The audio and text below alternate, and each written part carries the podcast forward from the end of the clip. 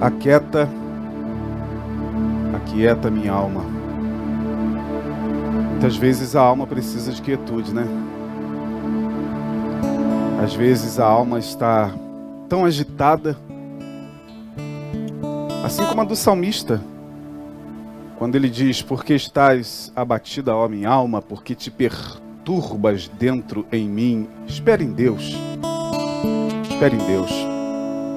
Você que está aí me ouvindo, que está com a sua mente, com a sua alma agitada, espere em Deus, porque ainda você o louvará, como diz o salmista. Ele é o nosso Deus. Aquiete e saiba que Ele é o nosso Deus. Peça a Ele para aquietar a tua alma, para que você possa ouvir a palavra nesse momento. São muitos problemas, eu sei. São acúmulos de palavras, como nós falamos no início, que precisam ser faladas e precisam ser colocadas para fora, nem sempre tem ouvidos sábios para ouvir, não é? Então aquilo fica agitando a nossa alma, faz a gente perder noites de sono. A insônia nada mais é do que a alma que está se, se sacudindo dentro da gente. Mas vamos pedir ao Espírito Santo nesse momento para fazer isso. Curva a sua cabeça onde você está. Vamos orar. Senhor Jesus, assim como tu acalmastes as águas agitadas que estavam para virar aquele barco com os teus discípulos, que tu possas acalmar as águas internas do nosso ser. Sim, Senhor. Numa linguagem de representação simbólica, as águas agitadas representam nossa alma, nosso mundo interior, que por vezes perde a conexão com a paz, perde a conexão com a serenidade, perde a conexão com o teu espírito, que é o espírito de quietude, porque os problemas, na verdade, fazem com que nosso ser fique agitado, fique, ó Deus, em estado de perturbação. Eu te peço que, por amor, tu possas visitar essa pessoa que nos ouve do outro lado da tela. Tu sabes dos problemas que cada um enfrenta, das mais variadas ordens problemas de enfermidades, financeiros, ó Deus. Quantos perdendo a esperança já no futuro, e que de fato esse futuro que se nos tornou tão, tão nebuloso, mas contigo, Senhor, nós sabemos que, ainda que o nosso barco fique agitado, se o Senhor estiver nele, certamente não temeremos como diz a tua palavra. Então, prepara os nossos corações nesta hora. E conceda-nos a graça de entendermos a tua palavra com simplicidade. No nome de Jesus nós oramos e te agradecemos. Amém. Meus queridos, eu quero compartilhar com vocês um texto da palavra de Deus. Eu gostaria muito que nesse momento você ficasse bem atento ao que eu tenho em nome do Senhor para te transmitir. Temos falado às quartas-feiras sobre essa basicalidade da centralidade de Jesus Cristo como sendo a espinha dorsal, o cerne da nossa espiritualidade. E a proposta da nossa igreja, você que acompanha os nossos cultos, você que tem estado conosco já há muito tempo, há muitos anos, sabe que nós não perdemos muito tempo aqui, quando nós ministramos a palavra, para ficar falando de religião. Na verdade, a nossa proposta não é essa, e não é essa porque a proposta do Evangelho não é essa. Nós não estamos aqui interessados em fazer você se converter ao cristianismo, largar a sua religião, tornar você um discípulo nosso, um prosélito, ou seja, o prosélito é aquele que abraça, abraça uma fé, um segmento religioso, é, e se torna um, um, um discípulo desta ou daquela religião, porque a gente sabe que religião não salva ninguém. A religião, no máximo, serve de um trampolim para que nós possamos ter um despertamento mínimo para os processos mais profundos da consciência. A religião ajuda. E eu não estou aqui para falar mal de religião nenhuma, porque eu respeito a todas. Todas elas. Eu sou alguém que, pela misericórdia e graça de Deus, consigo dialogar bem com pessoas das mais variadas vertentes religiosas. O preconceito religioso passa a quilômetros, a anos-luz de distância de mim. Mas, infelizmente, na vida de muita gente e de muito irmão nosso, isso ainda é uma, uma, uma erva daninha, não é verdade?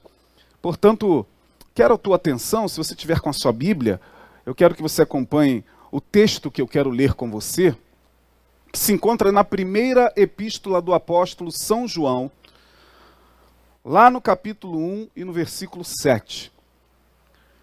João Evangelista escreveu quatro, quatro textos, quatro escrituras nós temos na Bíblia do apóstolo São João. O Evangelho de João, né, Mateus, Marcos, Lucas e João, e as três epístolas do apóstolo João. Na verdade, são cinco. Eu estava me esquecendo do Apocalipse de João. São cinco. Cinco, cinco textos que João tem escritos na Bíblia.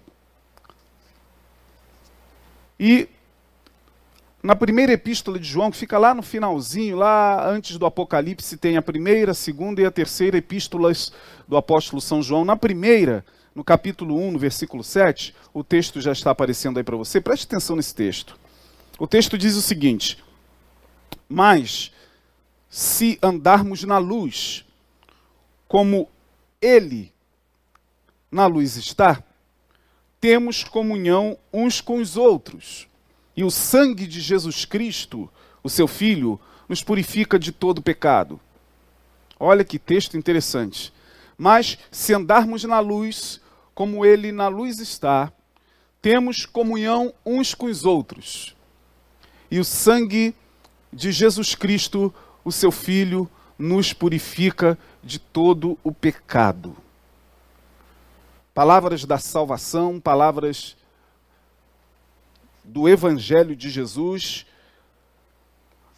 na pena destra do hábil evangelista João. Bom, esse texto, inicialmente, é um texto muito interessante, porque quando você o lê, a impressão que você tem e eu tenho, e nós temos, é de que o texto foi colocado de, de forma invertida. Como assim, pastor? É, parece que João inverteu aquela ordem que nós conhecemos como sendo a ordem de entrada na fé. E que ordem de entrada na fé é esta? Que se nos parece que o texto está ao contrário? Bom, é aquela lógica da conversão que todos nós conhecemos. Você é convertido há quanto tempo? Como é que você se converteu? A maioria que me assiste e se converteu ao cristianismo e, ou a uma igreja evangélica fez um caminho que é o contrário desse caminho aqui do texto. O texto diz: se andarmos na luz, primeiro, como ele na luz está. Segundo, temos comunhão uns com os outros. E por fim, o sangue de Jesus Cristo, seu Filho, nos purifica de todo pecado. Só que a lógica que todos nós conhecemos da entrada na fé, da conversão, é esse texto aqui colocado ao contrário. Não é mesmo? Pegue o texto e leia ao contrário. Vê se a lógica da nossa conversão não foi essa. Leia o texto ao contrário. Primeiro, quando eu e você tivemos um contato com a fé, tivemos um contato através de uma pregação, a gente foi tocado pelo Espírito Santo, alguém nos levou à igreja, ou a gente estava ouvindo uma mensagem, foi à igreja, enfim.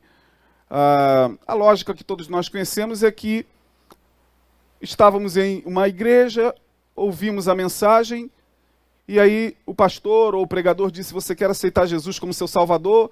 Levante a sua mão, vem aqui na frente. A gente levantou a mão e foi à frente. Fomos à frente e nos colocamos ali diante do Senhor. Portanto, o primeiro, o primeiro ato, eu estou falando aqui da lógica que nós conhecemos. A lógica da conversão e da entrada na fé. Primeiro ato, então, no, no, na conversão é que o sangue de Jesus Cristo, seu Filho, nos purifica de todo pecado. Eu estou pegando o texto ao contrário. Ao contrário. Se converteu, sangue de Jesus Cristo nos purifica de todo pecado. E aí você faz todo aquele procedimento da, da, da religião, da igreja, do, dos critérios é, dogmaticamente estabelecidos. Né? Dali você vai para uma classe, você se torna um catecúmeno, né? Ou alguém que está sendo preparado para ingressar no corpo, alguém que está sendo preparado para participar daquela, daquela comunidade. Uh, em se falando da fé evangélica, uma vez que o sangue de Jesus Cristo te purifica de todo pecado, você veio cheio de pecado, você não conhecia a Jesus, não conhecia a obra de redenção, então você vem, se converte, o sangue de Jesus Cristo te purifica de todo pecado, e agora você está sendo preparado para o batismo. Você fica um tempo ali sendo preparado e depois você se batiza. Ou no caso da, da Igreja Católica, você é crismado, né? vem a crisma, que é a confirmação, o batismo. E aí, uma vez que você se batiza, você vai para o segundo processo. Olha o texto ao contrário que eu estou pegando. E aí se batizou, você está em comunhão com os irmãos. Comunhão uns com os outros. Bom, tá, agora eu estou em comunhão. Agora eu me sinto per pertencente, agora eu sou do corpo. Agora meu nome está escrito no hall de membros. Agora eu dou meu dízimo. Agora é, meu nome está lá no livro da secretaria. Agora eu posso tomar ceia. Agora eu posso fazer parte do coro. Agora eu posso trabalhar na igreja porque agora eu me batizei, agora eu sou uma nova criatura e estou em comunhão uns com os outros. E aí a gente tem aquele sentimento de, de pertença, né? Agora eu, eu sou um com o corpo, com esse corpo, com essa comunidade. A gente é acolhido pela comunidade, a gente é acolhido pela, pela liderança, pelo pastor da, da, da comunidade. E agora nos sentimos em comunhão uns com os outros. É o segundo processo do texto que eu estou pegando ao contrário, para você entender onde eu quero chegar. E uma vez em comunhão uns com os outros, agora a gente ingressado nos trabalhos da igreja, agora a gente podendo fazer é, as atividades é, na comunhão dos santos. Por último, nos sentimos como que andando na luz. Estamos na luz de Deus. Por que estamos na luz de Deus? Porque a gente veio, se converteu, o sangue de Jesus Cristo nos purificou de todo pecado, depois a gente se batizou, recebeu a crisma numa outra eh, religião, foi confirmado, ou então é, foi feito processo em algumas religiões é, de matizes africanas, você faz todo o processo de entrada ali através dos rituais de iniciação, é, e agora pronto, você se sente pertencente. É assim com basicamente toda religião. A gente poderia dar vários exemplos de várias religiões. E agora sim, você se sente, por último, voltando à questão do, evangélica, na luz de Deus. As pessoas, elas, muitas delas se sentem na luz de Deus por pertencerem a uma igreja, por pertencerem a uma denominação elas se sentem andando na luz porque elas têm o seu nome no hall de membros de uma igreja. Não todas, mas grande parte. Elas se sentem caminhando na luz porque agora elas fazem parte da igreja tal. elas fazem parte do ministério tal. Elas fazem parte da liderança do pastor fulano de tal. E aí sim, eu estou na luz. Pronto, agora eu posso expulsar demônio, agora eu posso é, apontar o dedo e dizer que o outro daquela outra religião está é, tá indo para o inferno. Aí você, se sentindo na luz, se acha na, na no direito de sair por aí é, dizendo que todo mundo está errado e só você está certo, é, e que todo mundo está perdido, só você está salvo, porque agora você está na luz, porque você fez todo o processo de entrada na fé e agora andando na luz, você é um soldado de Cristo, e o nosso general é Cristo, e, e a gente sai, muitas vezes a gente vê grupos por aí saindo. É, se sentindo na luz e quebrando é, ícones é, e representações de outras religiões, e é isso, essa loucura que nós vemos, tudo porque a pessoa está se sentindo na luz. Tudo porque ela agora é um soldado de Cristo, só falta ter a arma na mão. Só falta, nesse momento, apontar para os hereges e falar: ou você se converte, ou você morre. Uma beligerância que a gente vê ainda no coração das pessoas que estão na luz. Aspas. Agora elas muitas vezes se sentem andando na luz porque acham que, uma vez tendo se convertido, tendo se batizado, estando em comunhão e agora na luz, lá no trabalho ela será especial. Todo mundo terá que olhar para ela e respeitá-la. Todo mundo vai ter que olhar para ela e ver alguma coisa brilhando no rosto dela. Todo mundo vai ter que olhar para ela e ver alguma coisa assim em volta da cabeça dela. E ela vai ficar esperando as pessoas falarem: Ó, ele é diferente, ele está diferente. Olha, como ele está brilhando. Porque luz na cabeça do crente é isso. É luz mesmo. Luz na cabeça do crente é alguma coisa assim parecido com isso aqui que está no meu, no meu rosto. Olha como o pastor está brilhando. Olha como ele está na luz. É, eu estou pegando a lógica ao contrário do texto, porque o texto, volto a, a, a repetir, foi colocado numa outra ordem, que essa que nós conhecemos de aceitação da fé que acontece de fora para dentro. João vem com uma outra ordem. Ele começa o texto dizendo: se andarmos na luz como ele na luz está. Temos comunhão uns com os outros.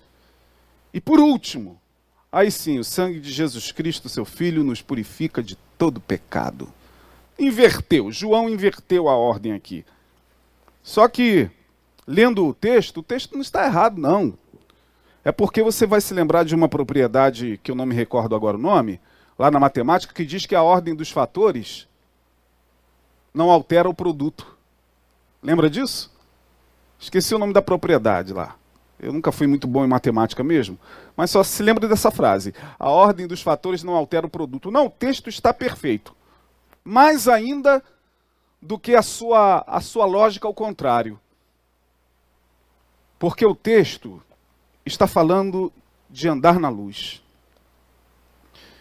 E andar na luz vai além de um processo iniciático em qualquer religião. Andar na luz transcende o fato de você pertencer ou não a esta ou aquela religião. Andar na luz transcende, vai além do fato de você ter um local para você ir cultuar, para você ir se congregar. Andar na luz vai muito, muito além de você ter dia e hora marcados para fazer todo o processo que a religião exige de você. E eu não estou dizendo que isso aqui é ruim, não estou aqui dizendo que isso aqui é bom ou ruim. Eu só estou falando que João colocou nesta ordem porque chama-nos a atenção esse fato que começa com andar na luz. Por que ele está falando de luz logo no início? Porque luz aqui tem a ver com verdade. A gente pode substituir a palavra luz aqui por verdade. Podemos ler o texto assim, ó. Mas se andarmos na verdade, como na verdade ele está, temos comunhão uns com os outros e o sangue de Jesus Cristo, seu Filho, nos purifica de todo pecado. A minha e a sua conversão se deu no processo contrário que eu mostrei, de fora para dentro. João está falando de uma conversão de dentro para fora. De fora para dentro, o que muitas vezes a gente recebe é um fardo pesado de dogmas, doutrinas, costumes. Que é o pacote, muitas vezes, que a religião traz quando alguém está chegando a ela. Ritos, dogmas, doutrinas. E aí você, ou o convertido, o, o, o, o, discípulo, o catecúmeno, neófito, enfim, são são vários nomes para a mesma coisa, ele tem que se enquadrar e ele acha que cumprindo todo aquele aquele pacote de dogmas, de doutrinas, de pode, não pode, não toque, não, não, não manuseie, como diz Paulo, não coma, não beba, não faça, coma, beba, é, vista, não vista. É, é, ele, ele acha que isso é o processo que o levará para, para, para a luz. João vem e diz: luz é verdade se andarmos na verdade. É muito fácil ser religioso. Difícil é andar na verdade. É muito fácil cumprir ritos religiosos. Difícil é você ter que encarar esse texto aqui, que começa dizendo: se andarmos na luz. Na verdade, não é a luz que brilha o rosto, nem nos torna diferente de ninguém. É a verdade que muitas vezes começa, e eu vou mostrar você como, porque para entender o que eu estou querendo transmitir, você precisa entender que a, nós temos, na verdade, quatro dimensões a serem vividas na vida. Que é o texto dessa mensagem, é o tema dessa mensagem, as quatro dimensões do ser. Nós temos praticamente quatro vidas. E essas quatro vidas, elas se interpenetram o tempo todo. Desde que a gente nasce até o dia que a gente morre, a gente tem quatro vidas. Ou quatro dimensões, quatro, quatro momentos da nossa caminhada que são vividos todo dia e que se comunicam entre si. Qual é a primeira vida? A primeira vida que nós temos é a vida pública. A vida pública. Todos nós temos uma vida pública, não é verdade? A vida pública é aquela vida que nós temos onde lá basicamente nós temos que existir não para nós mesmos. Por isso que é vida pública. A gente tem que existir para o outro. Pastor, então o senhor nesse momento está tá na vida pública? Estou. Estou porque eu tenho que, nesse momento, existir aqui para você. Na vida pública, nós temos nossos compromissos sociais, nosso trabalho, nós temos nossas atividades, nossa rotina. Na vida pública, nós temos que nos preocupar com a aparência. Na vida pública, nós temos que nos preocupar com a imagem. A imagem é muito importante na vida pública. A aparência é muito importante na vida pública. A forma como nós falamos, a forma como nós nos vestimos, a forma como nós é, nos relacionamos uns com os outros na vida pública, tem todo um protocolo, tem todo, toda uma etiqueta, né? Como a gente muitas vezes senta num restaurante e como é que a gente pega no garfo tal, no talher tal e na taça tal, essa é de, de, disso, essa é daquilo. Então, a vida pública é fascinante. Não é, não é verdade? Porque é a vida que, que faz a gente acreditar que de fato nós somos aquilo ali mesmo. que de fato o outro é que está endossando o nosso existir ali. A vida pública é a vida do artista, né? O artista, imaginem vocês a falta que ele está fazendo agora e que ele está sentindo, é, tendo que fazer essas lives em casa, tendo que cantar sozinho, sem o calor do público. Eu fico imaginando para o artista que está acostumado, você que já foi em shows, sabe do que eu estou falando, é, acostumado com a multidão, acostumado com o público, acostumado com os aplausos a cada término de, de, de canção, de música. Isso é, deve ser terrível para muitos desses que já estão terminando a carreira. Então imagine os que já estão na, na, no trajeto final da sua carreira é, terminar desse jeito tendo que cantar em lives isolado em casa por conta desse momento. É, deve ser doloroso demais, porque tem uma frase do Milton Nascimento é, em uma das músicas dele que, que ele diz o seguinte: todo artista tem que ir aonde o povo está. Todo artista tem de ir aonde o povo está. É verdade, vida pública do artista. Não é só do artista, é do ator, não é só do ator, é de quem está existindo lá eu e você temos uma vida pública, a primeira vida, onde basicamente parte ou grande parte daquilo que a gente vive na vida pública são construções muito, mas muito muito longe da verdade do que de fato somos. E eu não estou aqui dizendo que a gente vive uma mentira. Eu quero que você entenda o que eu estou querendo transmitir. A vida pública é necessária. Ela é necessária. Mas é lá, na vida pública, onde nós estamos muito, mas muito, muito, muito longe da luz. Lembrando que luz é a verdade. Lá, a gente, inevitavelmente, faz de tudo para impressionar as pessoas. Ora, isso é normal. O, o cara que vai dar uma palestra motivacional, pastor que vai pregar, alguém que vai se apresentar, ele vai fazer isso para o outro. E ele vai receber esse feedback do outro. Na vida pública, a gente retroalimenta-se um do outro. É um do outro. É por isso que na vida pública tem gente se matando porque recebeu uma crítica, recebeu um feedback é, não muito esperado do outro.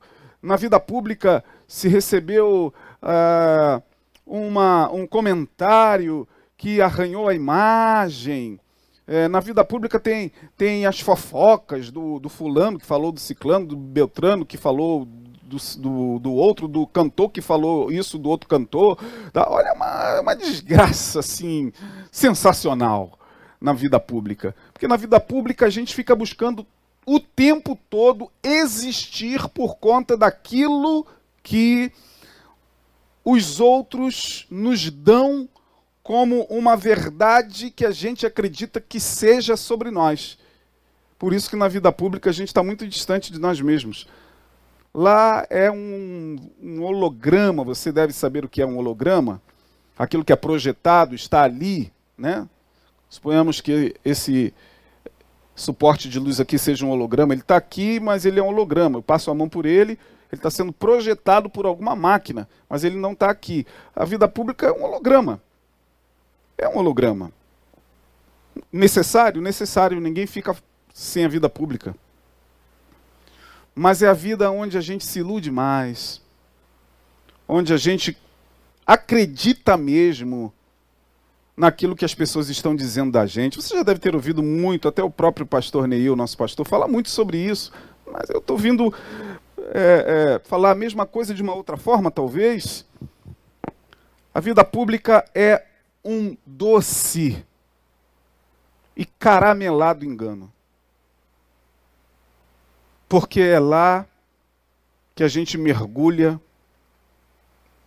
nessa persona, persona é o personagem que a gente vive. E torno a repetir, não estou aqui falando que isso tem a ver com viver uma mentira. Não, é, não é bem isso. Estou dizendo que lá a gente se ilude. Lá a gente vive se alimentando do que os outros nos dão, de, de feedback sobre nós mesmos. A gente vive se alimentando dos aplausos ou a gente vive morrendo pelas vaias. A gente vive se alimentando do, do, do glamour e de todo mundo dizendo: "Oh, como você é lindo, maravilhoso, você, sem você a gente não existe", ou então a gente se suicida porque todo mundo está dizendo você é isso, você é aquilo, é, você é, é, é, é um zero à esquerda, você. Pronto. É, a vida pública tem esse poder. A segunda vida que nós temos, a primeira é a vida pública, a segunda vida é a vida privada, né? Quando você sai da vida pública e chega em casa, eu duvido que você, ao chegar em casa do trabalho, do show, da igreja, é, do seu dia a dia, duvido que você fique com a mesma roupa. Fica.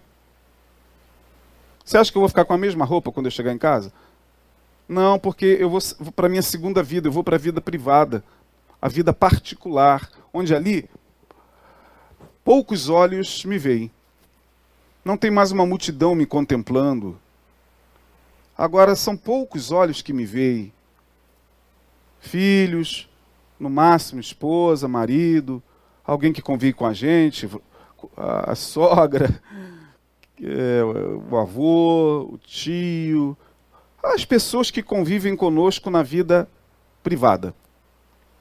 Ali, na vida privada, quando saímos da vida pública e vamos para essa segunda vida, ali a gente está um pouquinho mais, um pouquinho mais mas só um pouquinho mais próximos da verdade. Porque nas nossas particularidades e da forma como nós lidamos com os nossos entes queridos, muda muita coisa, muda o nosso linguajar, muda os nossos afetos. E a gente, nesse período de pandemia, viu o quanto a vida privada foi poderosíssima para desencadear afetos até então desconhecidos.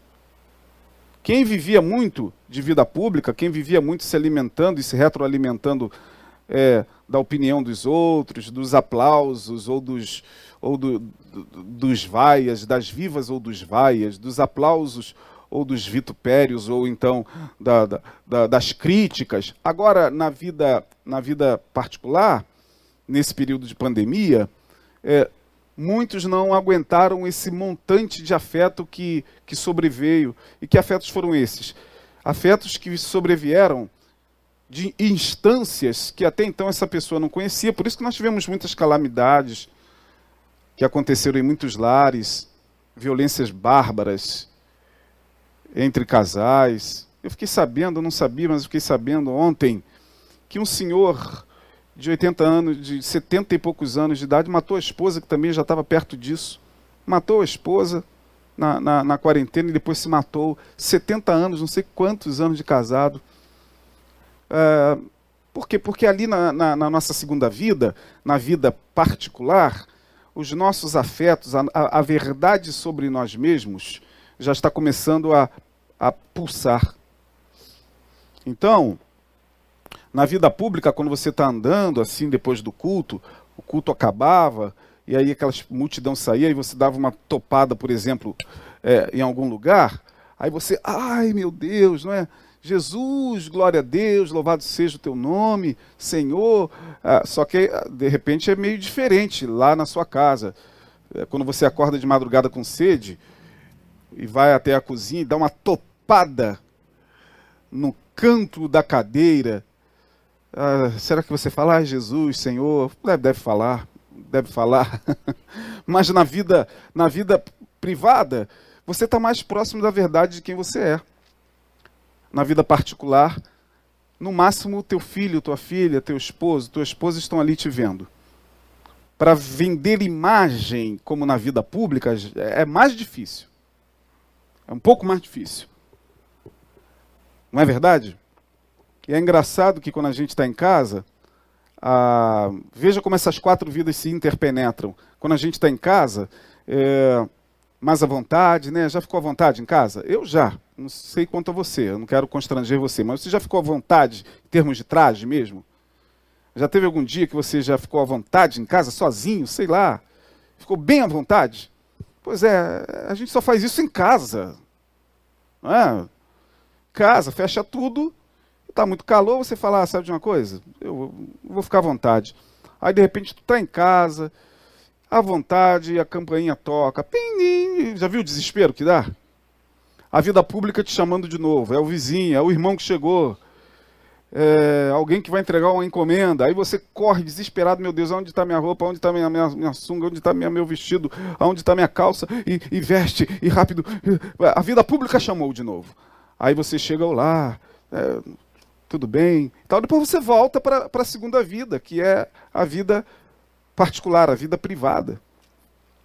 É interessante porque da, na vida privada, é, a gente está ali achando que a gente conhece mesmo, filho, esposa, esposo, achando que pelo tempo de convívio a gente conhece perfeitamente os filhos, as, a, o cônjuge ou qualquer outro parente, a gente vive tomando sustos, né? Eu cansei de tomar susto com os meus filhos, todo dia uma linguagem nova, todo dia parecia um outro ser chegando em casa, quase que eu tinha que falar, muito prazer, eu sou seu pai.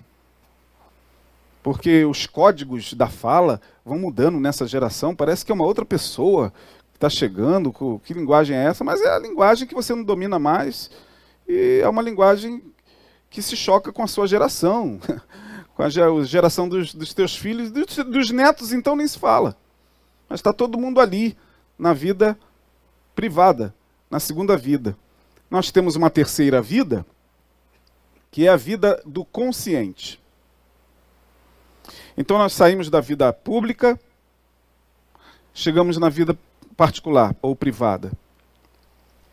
Estamos um pouquinho na vida privada, na vida particular, um pouquinho próximos da luz, luz da verdade. Depois a gente vai para a vida dos pensamentos, do consciente. É a terceira vida que, que a gente vive. É aquela vida que a gente vive só com a gente. É a gente com a gente mesmo. Somos nós com nós mesmos. É aquele momento que você senta, está todo mundo na sala, está todo mundo em casa, mas você senta e os pensamentos vão. Aquele silêncio. Todo mundo pensando. Ninguém sabe o que o outro está pensando. É a terceira vida, a vida consciente, ali os pensamentos vão passando, e ali na terceira vida, aí sim você começa a se aproximar um pouco mais da luz, da verdade sobre você, porque ali na cabeça passa tudo, irmão. Passa tudo. Passa pensamentos de vida, de morte, de bênção, de maldição. Passa pensamentos celestiais e infernais. Passa pensamentos os mais santos. Passa pensamentos os mais profanos, os mais eróticos. Ou será que isso acontece comigo? Que isso, pastor? O que isso está falando? Está falando que os pensamentos que passam. Uma coisa é passar, outra coisa é fazer morada. Mas passa. Não, na minha mente não. Na minha mente só tem santidade. Na minha mente só tem coisa do Senhor. Amém. Deus abençoe você. Mas nessa terceira vida, os pensamentos eles são assim, ó. Você pensa muita coisa o tempo todo, o dia todo, produz mais de 50, me parece, mais de 50 mil pensamentos são produzidos é, durante o dia, mais de 100 mil pensamentos. Passa tudo ali na terceira vida. Passa pensamentos que você não tem coragem de compartilhar. Nem com a sua esposa, nem com seu esposo, nem com seu filho. Ou eu estou mentindo? Passa. Você sabe que passa. Nessa terceira vida, nossos pensamentos são nossos. Apenas nossos. Estão ali. Mas por que, que ali a gente ainda não está mergulhado na luz? Porque aqui, na terceira vida, aqui com os meus pensamentos, aqui eu ainda, ainda tenho aqui lei, moral, ética. Eu tenho mandamentos que me impedem e freiam os pensamentos que eu mesmo vou filtrando como sendo pensamentos que não agradam a Deus. Por que, que você fala, ai meu Deus, né? Você já teve a experiência de estar pensando em alguma coisa assim, de repente falar alto? Você está assim, daqui a pouco passa aquele pensamento, você, sangue de Jesus tem poder, está amarrado. Já teve essa experiência? Jesus tem misericórdia, que isso está na minha mente, Senhor? Está repreendido. Tá... Porque aqui você ainda, ainda tem lei, você ainda tem ética, você, mas está muito próximo da tua verdade. A lei, a moral, a religião, é, a, a, a, a castração que tudo isso faz aqui ainda impede você, impede a todos nós de nos conhecermos profundamente. Até a gente conhecer a quarta e última vida, se é que a gente conhece, que é a mais verdadeira. É aquela que talvez a gente não conhece por inteiro porque não tem que conhecer mesmo, mas ela se manifesta eventualmente, que é a vida do inconsciente. Que vida é essa, pastor? É aquela instância em nós que nós mesmos desconhecemos, mas que está lá, sabe? Lá estão nossos afetos mais adormecidos, nossas vivências, nossa infância, está tudo lá. Está tudo lá no porão, na quarta vida, na vida do inconsciente. Lá, no inconsciente, lá estamos na luz. Lá estamos na verdade. É lá onde, de fato, o que somos, somos. Lá não tem moral, lá não tem ética, lá não tem religião, lá só há verdade. Então não adianta. E é nesse aspecto das quatro vidas que nós podemos falar: Deus de fato conhece a cada um de nós profundamente. Deus de fato conhece cada um de nós profundamente. Porque na quarta vida, na vida do inconsciente, nem nós mesmos conhecemos as nossas pulsões, nossos acessos de raiva, de ódio, de antipatias. Não sabemos por que antipatizamos tão rápido com certas pessoas. Não sabemos por que não vamos com a cara de fulano, de Beltrano. Não sabemos por que a gente tem afetos assim tão tão tão rápidos com determinadas pessoas e com outras não. Não sabemos por que fizemos amizade tão rápido com aquele e com aquele não. A gente não sabe porque tudo isso é pulsional, é da quarta vida, é da vida do inconsciente. Talvez nossas antipatias tenham a ver, ou tenha a ver, com essa quarta vida. Né? A gente não vai com a cara de determinadas pessoas que nunca nos fizeram absolutamente nada para a gente antipatizar de graça com elas, mas nunca nada é de graça. Está na quarta vida. Talvez você não foi com a cara dele porque você projetou nele o que está em você. A gente projeta coisas que estão no nosso inconsciente, nessa quarta vida, no outro, sem, sem se dar conta. E aí essas nossas projeções de aspectos nossos vão para ele quando a gente olha para ele, a gente, na verdade, vê a nós mesmos. A gente vê a nossa sombra lá. E a gente não gosta. Como Isaías 53. Quando diz lá o texto: olhávamos para ele e nenhuma beleza víamos para que o desejássemos. Olhávamos para ele, Isaías 53, não me recordo o versículo, e nenhuma beleza víamos para que o desejássemos. Olha só. Diz o texto, o texto refere-se ao Messias. Isaías fala do sofrimento, da dor do Messias, e diz lá que o povo olharia para ele e nenhuma beleza vi, veria para que o desejasse. É, aí o texto na sua tela. Olhávamos para ele e nenhuma beleza víamos para que o desejássemos, porque Jesus era feio? sei como Jesus era, não conheci o rosto dele, eu o adoro pela fé. Mas talvez não seja isso, é porque ele levou sobre si as nossas dores, está aí. No próximo versículo, se eu não me engano, verso 3, verdadeiramente, 3 ou 4, né? Olha lá, os homens escondiam o rosto dele. É, por quê? Porque verdadeiramente ele tomou sobre si o que era nosso olhávamos para ele, dele escondíamos o rosto, nenhuma beleza víamos, porque a gente via os nossos pecados nele. Ele levou sobre si os meus e os teus pecados. Ele levou sobre si as nossas feiuras, as nossas dores. Ele levou sobre si tudo de ruim que a humanidade tinha. Claro que a gente tinha que olhar para ele e não o desejar. Claro que a gente tinha que olhar para ele e esconder o rosto, porque nós estávamos lá. Claro que nossas antipatias, muitas vezes, têm a ver com, com coisas nossas projetadas no outro. E que o outro nada tem a ver com isso. Meu Deus do céu, pô, tem madrastas que antipatizam com crianças.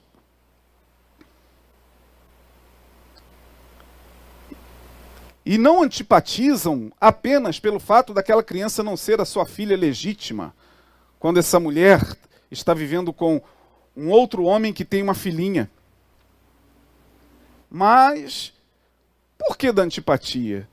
De muitas madrastas e de muitas mães com seus próprios filhos, de muitos pais com suas próprias filhas.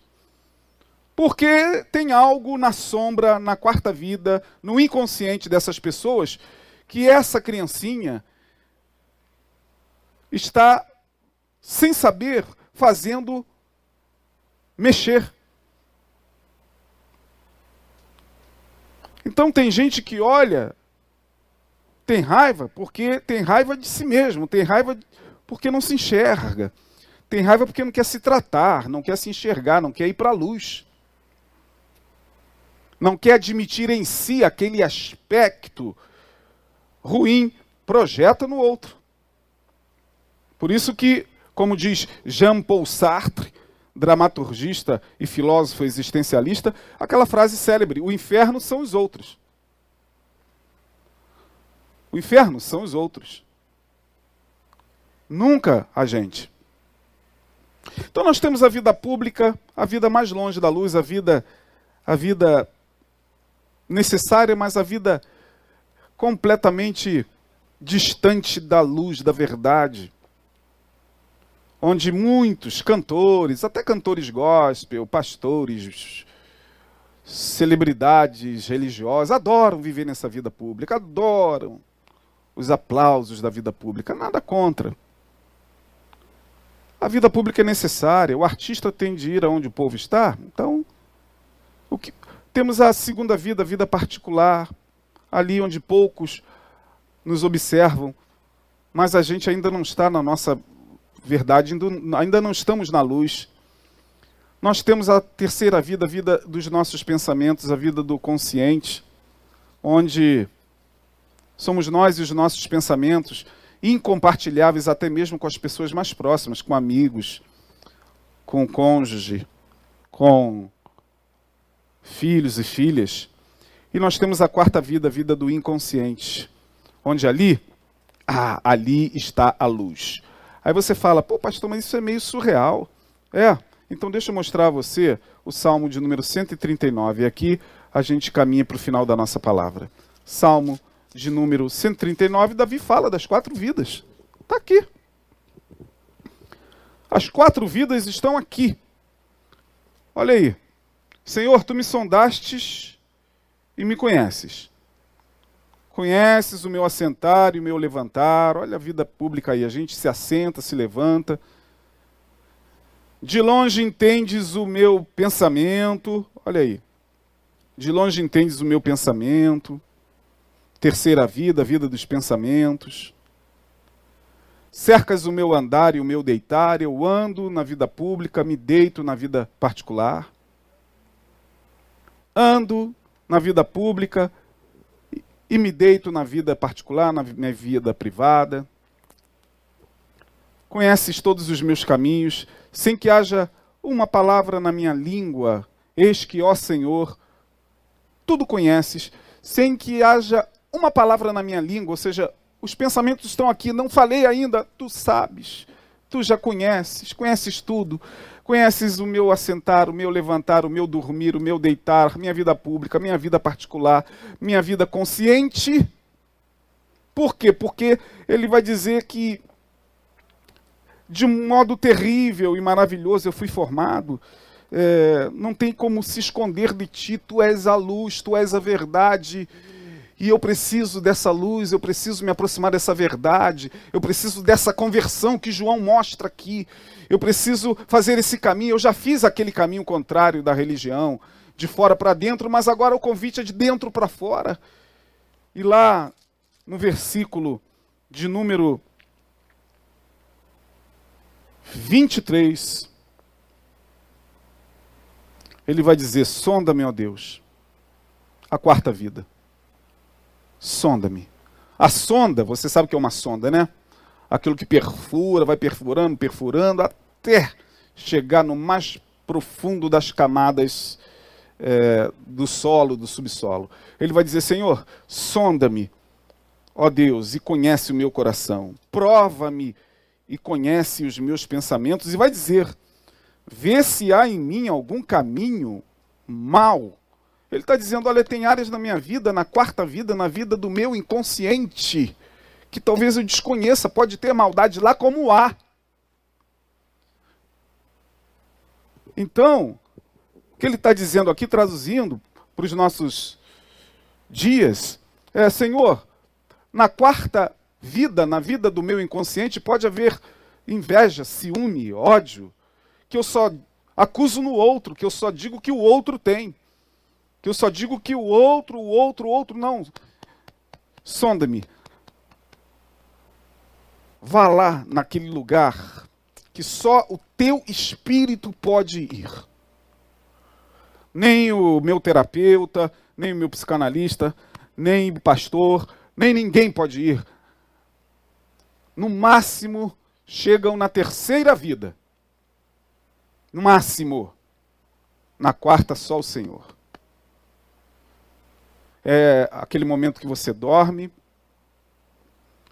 e os sonhos vêm comunicar a você que você tem uma, uma vida, uma quarta vida, onde tem coisas lá, tem afetos lá que precisam ser trabalhados, tem luz lá, tem verdade que você talvez vem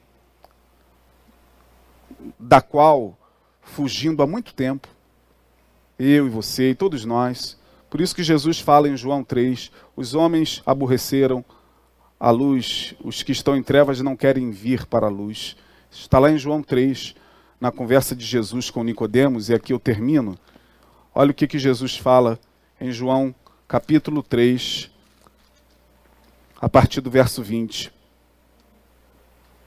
A partir do 19 e 20. Vamos ler até o 21, porque eu quero só fechar. Já mostrei as quatro vidas aqui no Salmo 139. Agora olha o que Jesus diz: E a condenação é esta: que a luz veio ao mundo e os homens amaram mais as trevas do que a luz, porque suas obras eram mais. 20. Porque todo aquele que faz o mal aborrece a luz e não vem para a luz. Não vem para a verdade. O Evangelho é verdade. Nos coloca diante da verdade. O Evangelho vai além do que, além da conversão que nós fizemos vai além do processo de, que foi feito de fora para dentro. O evangelho é de dentro para fora. A santidade se dá de dentro para fora. E Jesus vai falar: todo aquele que faz o mal aborrece a luz e não vem para a luz, para que suas obras não sejam reprovadas. Mas quem pratica a verdade, olha que Jesus fala de luz e verdade, vem para a luz. Mas quem pratica a verdade, vem para a luz a fim de que suas obras sejam manifestas, porque são feitas em Deus. Portanto, está perfeita a ordem de João. Se andarmos na luz, se a gente colocar nossa vida pública, nossa vida particular, nossa vida dos pensamentos e nossa vida que a gente nem mesmo conhece bem diante dele todos os dias e falar Senhor, sonda-me, como a canção, né? Sonda-me, ó Deus, sonda-me, Senhor. É isso? Sonda-me, Senhor, e me conheces. Se a gente colocar diante dele as nossas quatro vidas, como diz Paulo, examine-se o homem a si mesmo. Ah, irmão. Aí a gente cumpre essa ordem aqui. Se andarmos na luz como ele está na luz, dá para ter comunhão uns com os outros. Dá para a gente caminhar com os diferentes sem se sentir irritado com a diferença dos diferentes que, que os diferentes da gente nos irritam tanto? Por que, que as práticas religiosas diferentes da nossa, no outro, mexem tanto com a gente? É porque talvez a gente ainda esteja um pouco distante da luz, porque se a gente estiver na luz, temos comunhão uns com os outros. Comunhão, pelo menos no sentido de respeito, Talvez não de sentar à mesa, não de intimidade, não de prática religiosa, mas de respeito. A gente passa a olhar para o outro, entendendo que o outro é o reflexo da gente. E muitas vezes o que a gente está acusando no outro é aquilo que está em nós. Se andarmos na luz como ele na luz está, temos comunhão uns com os outros. Deixamos de acusar o pecado do outro, porque o pecado do outro cometido à luz do dia pode ser o nosso cometido nas trevas da nossa interioridade. E a gente precisa entender isso a partir do Evangelho de Jesus, porque os fariseus estavam na vida pública o tempo todo. O fariseu adora a vida pública. Fariseu adorava a vida pública, fazer oração na vida pública. Como Jesus falou, olha lá, para os discípulos. Olha como eles gostam de serem adorados nas praças. Eles levantam as mãos. Eles dizem, ó oh, Deus, ó. Oh. Jesus falou, não, não faça isso não. Pai Celestial conhece vocês. Aleluia. Conhece as quatro dimensões do ser de vocês.